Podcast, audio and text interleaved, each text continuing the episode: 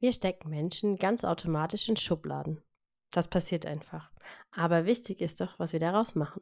Mein Ziel ist es, dich mit Rollenbilder zu inspirieren und zu bewegen, einen Blick über den Tellerrand hinauszuwerfen. Denn ich bin fest davon überzeugt, hinter jedem Rollenbild liegt eine ganz, ganz fantastische Geschichte, die es wert ist, gehört zu werden.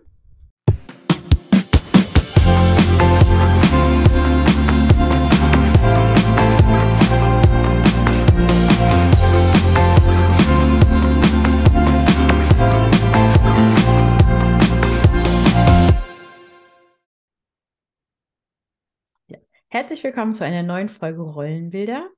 Heute habe ich ja meine Namensschwester Kerstin zu Gast, Kerstin Wimheuer. Und ähm, ja, ich bin natürlich ganz gespannt, Kerstin, was für Rollen du so lebst und so mitgebracht hast. Okay, wie viel Zeit haben wir? so viel du brauchst. So, ähm, die wichtigste Rolle, die ich innehabe, ist die Rolle als, als Mutter wirklich. Das haben wir gerade darüber gesprochen im Vorgespräch. Das ist nach wie vor meine wichtigste Rolle. Meine Kinder sind groß. Die sind 24, morgen 24 und 21.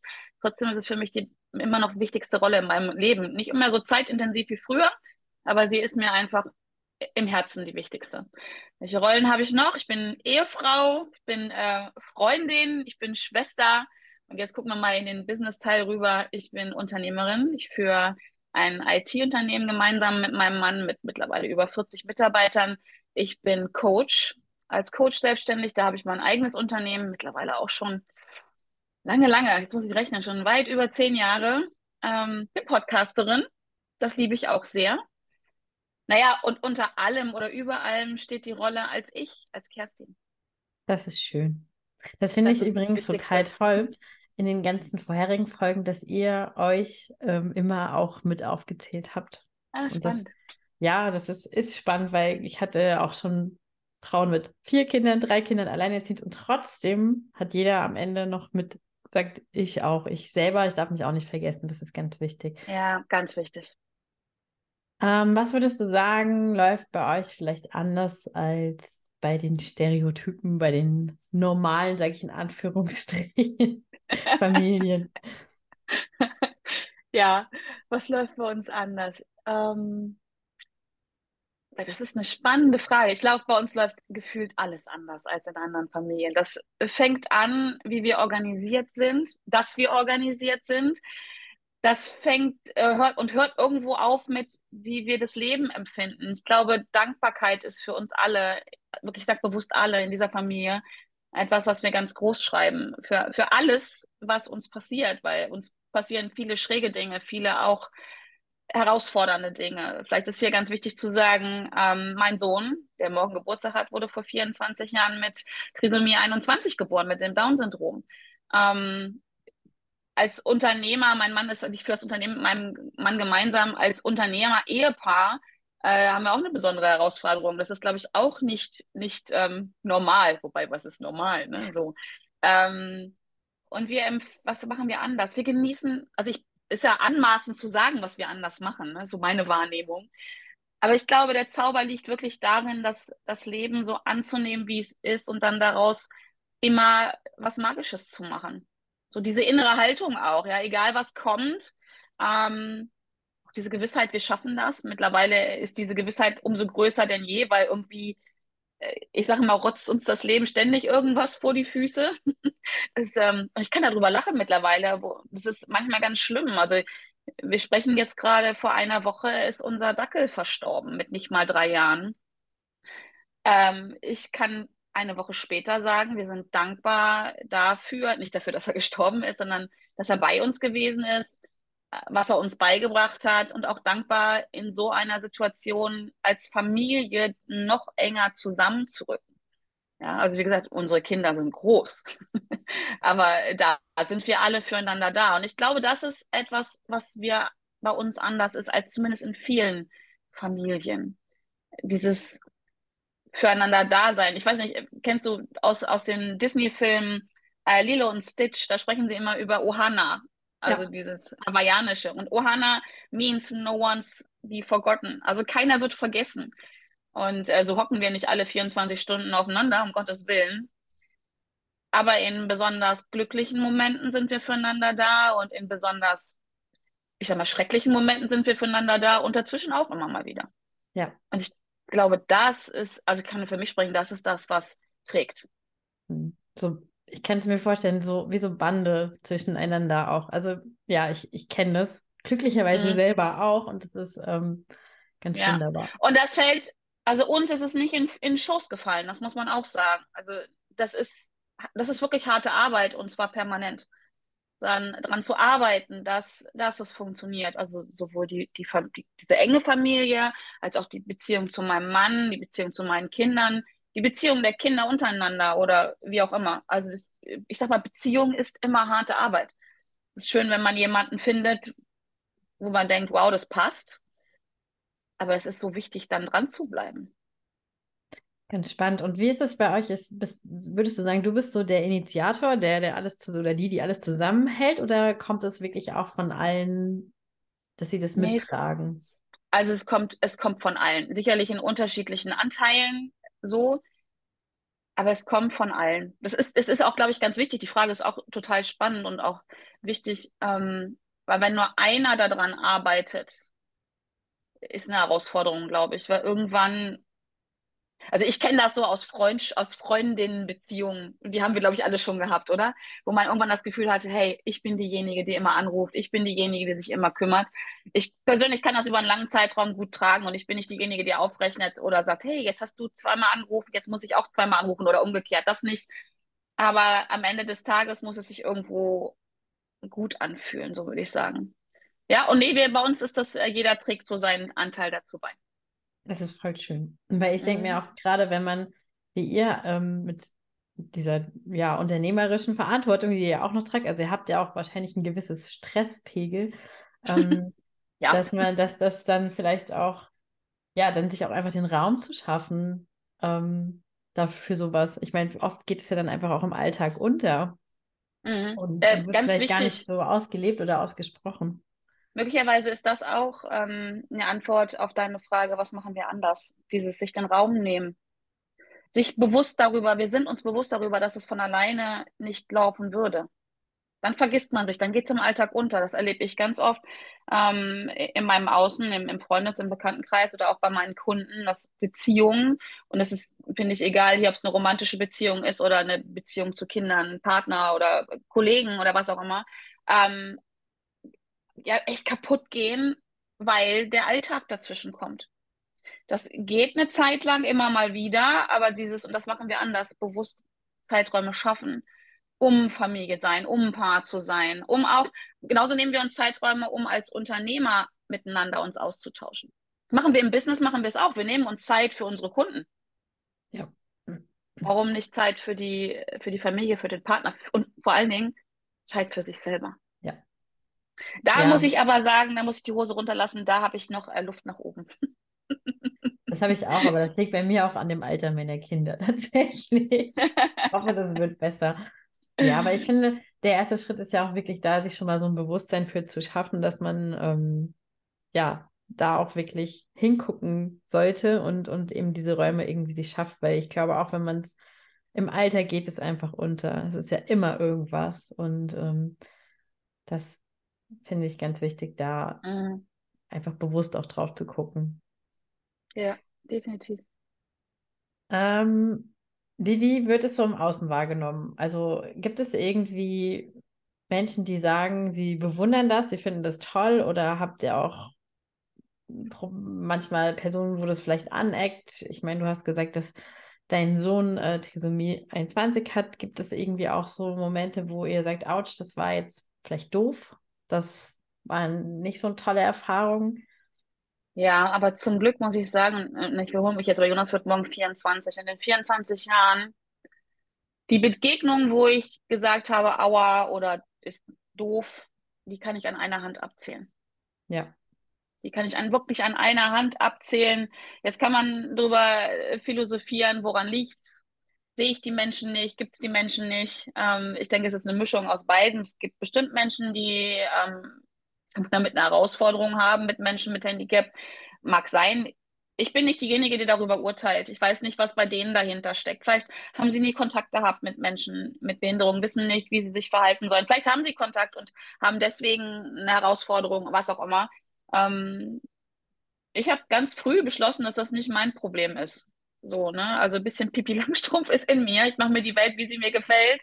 Ähm, ich kann nur das Gegenteil sagen. Die, ähm, und jetzt nicht nur bezogen auf, auf Jonas, sondern auf, auf alles, was bei uns so stattfindet, weil wir sind, denke ich, schon im, außen in der Wahrnehmung eine ungewöhnliche Familie.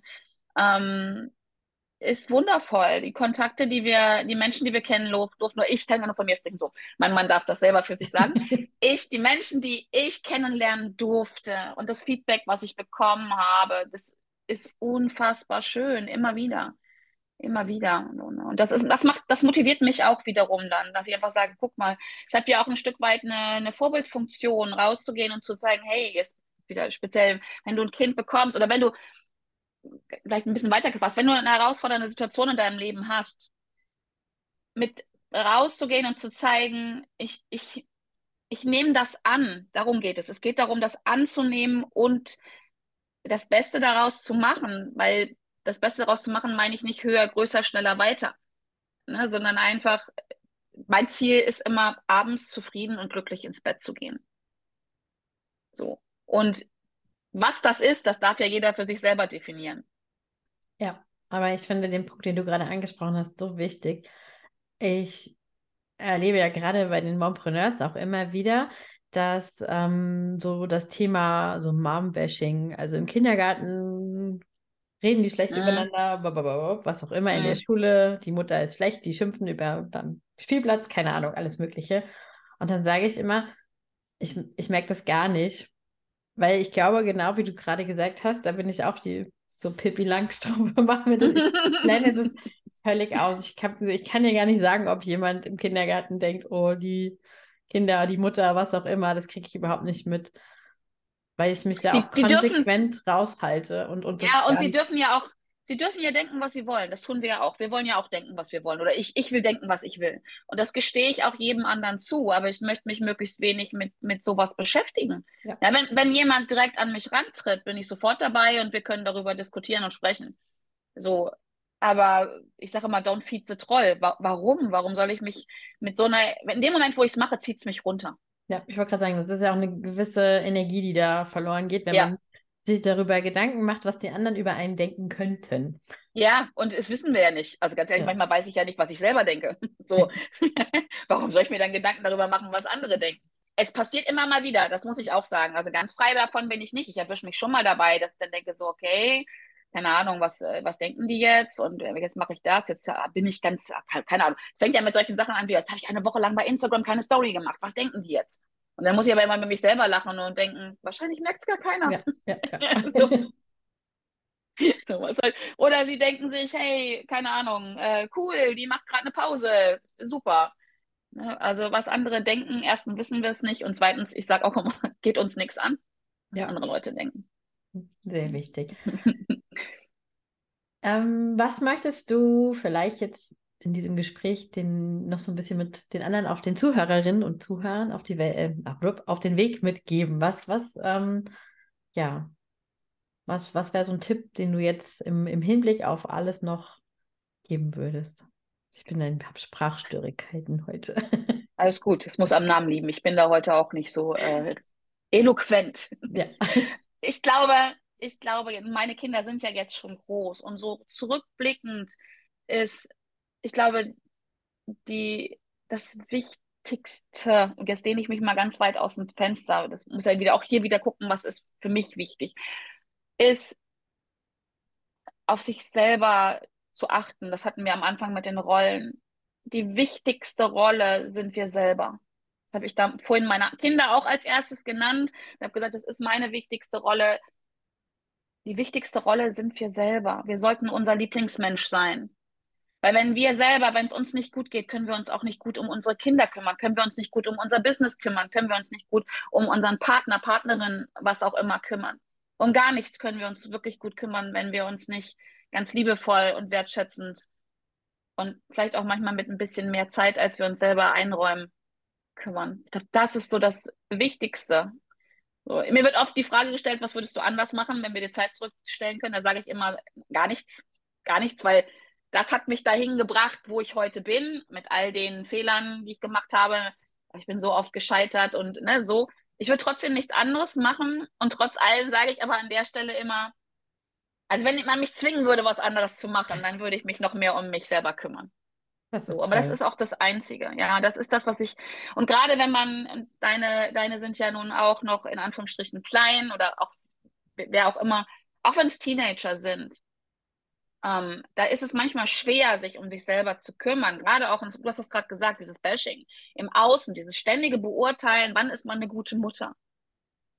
das ist nicht einfach, dann zu sagen, so Leute, und jetzt, keine Ahnung, jetzt fahre ich mal mit einer Woche, ein Wochenende mit einer Freundin weg oder ich gehe mal Nachmittag in einen Café, ja, und fahre meine Kinder nicht, äh, keine Ahnung, zum Blockflötenunterricht oder zum Sportverein. Es ist natürlich schwierig, dem Stand zu halten. Und da finde ich, wenn wir da mit gutem Vorbild vorausgehen und als Vorbild sehen, ich mache das jetzt und dadurch glaube ich, haben viele anderen dann den, die sehen das und denken sich, ah, guck mal, die Kerstins, die machen das. Ja, und die sehen trotzdem glücklich aus, die sehen zufrieden aus, die Kinder sehen zufrieden aus, das Business läuft. Dann macht das, glaube ich, anderen Frauen auch Mut, das auch zu tun. Und ich bin da so ein bisschen, äh, ja, hoffnungslos, romantisch und kitschig. Ich glaube, dass es dann besser wird. Irgendwann. Vielleicht nicht heute oder morgen, aber wenn wir selber mit als Vorbild uns sehen und rausgehen, dann wird es besser. Dann machen wir anderen Frauen Mut. Ich denke auch, vor allen Dingen der letzte Punkt, dieses Rausgehen, auch, dass wir, das ist nämlich ganz oft, was ich erlebe, das schlechte Gewissen, dass mhm. wir uns jetzt diese Freiheiten nehmen, uns selbst nicht zu vergessen, uns nicht vollends aufzuopfern. Was ja auch, denke ich, so wirklich alte Muster sind, die uns von vergangenen Generationen noch so mitgegeben werden. Ja, und auch vorgelebt werden immer noch, ne? Ja. ja, definitiv. Ich glaube, das ist so ein Muster, das dürfen wir aufbrechen. Jeder so, wie er will. Wenn jemand für sich beschließt, ich opfer mich, also Opfer, ich sage schon Opfer, schon wert, ja. ne? Ich ähm, investiere meine Zeit komplett in andere für einen gewissen Zeitraum und ich bin damit glücklich und zufrieden. Das ist für mich immer so das, das, das Maß. Wie, wie, wie geht es mir am Ende des Tages? Dann darf sie oder er auch das tun. Völlig in Ordnung. Ja, und genauso dürfen Menschen auch für sich beschließen, ich, ich habe jetzt zwar ein Kind oder Kinder, aber mein Business ist mir total wichtig und ich ziehe das durch. Ich mache meinen 18-Stunden-Job trotzdem und gehe aber abends zufrieden und glücklich ins Bett. Fein. Und ja. ich glaube, das ist etwas, was wir, und da nehme ich mich nicht aus, weil ich ab und zu passiert mir das auch, dass ich schon hingucke und sage, na, das ist so richtig so, ne? So bin ich nicht fein von. Aber das dürfen wir, glaube ich, alle lernen, mit diesem Verurteilen, Beurteilen weniger zu werden, vielleicht irgendwann sogar aufzuhören und damit auch jeden, den anderen Leuten die Verantwortung zu geben, hey, ist dein Ding, kümmere dich drum, am Ende des Tages musst du oder am nächsten Morgen musst du in den Spiegel gucken. Ja, auf jeden Fall. Das war ein sehr, sehr schönes Abschlusswort. Dankeschön. ich Wirklich. Ja, ich, ich glaube, das ist von etwas. Herzen. Es war sehr mir gerne. sehr, sehr viel Freude bereitet, mit dir darüber zu sprechen. Und ich hoffe, wir konnten mit dieser Folge ganz, ganz viele inspirieren, mehr ihren eigenen Wünschen und Träumen nachzugehen und so ein bisschen weniger auf die Meinung der anderen zu hören und zu gucken. Und ich finde, das ist das richtige Schlusswort. Danke dir. Ja. Sehr schön. Dankeschön. War schön.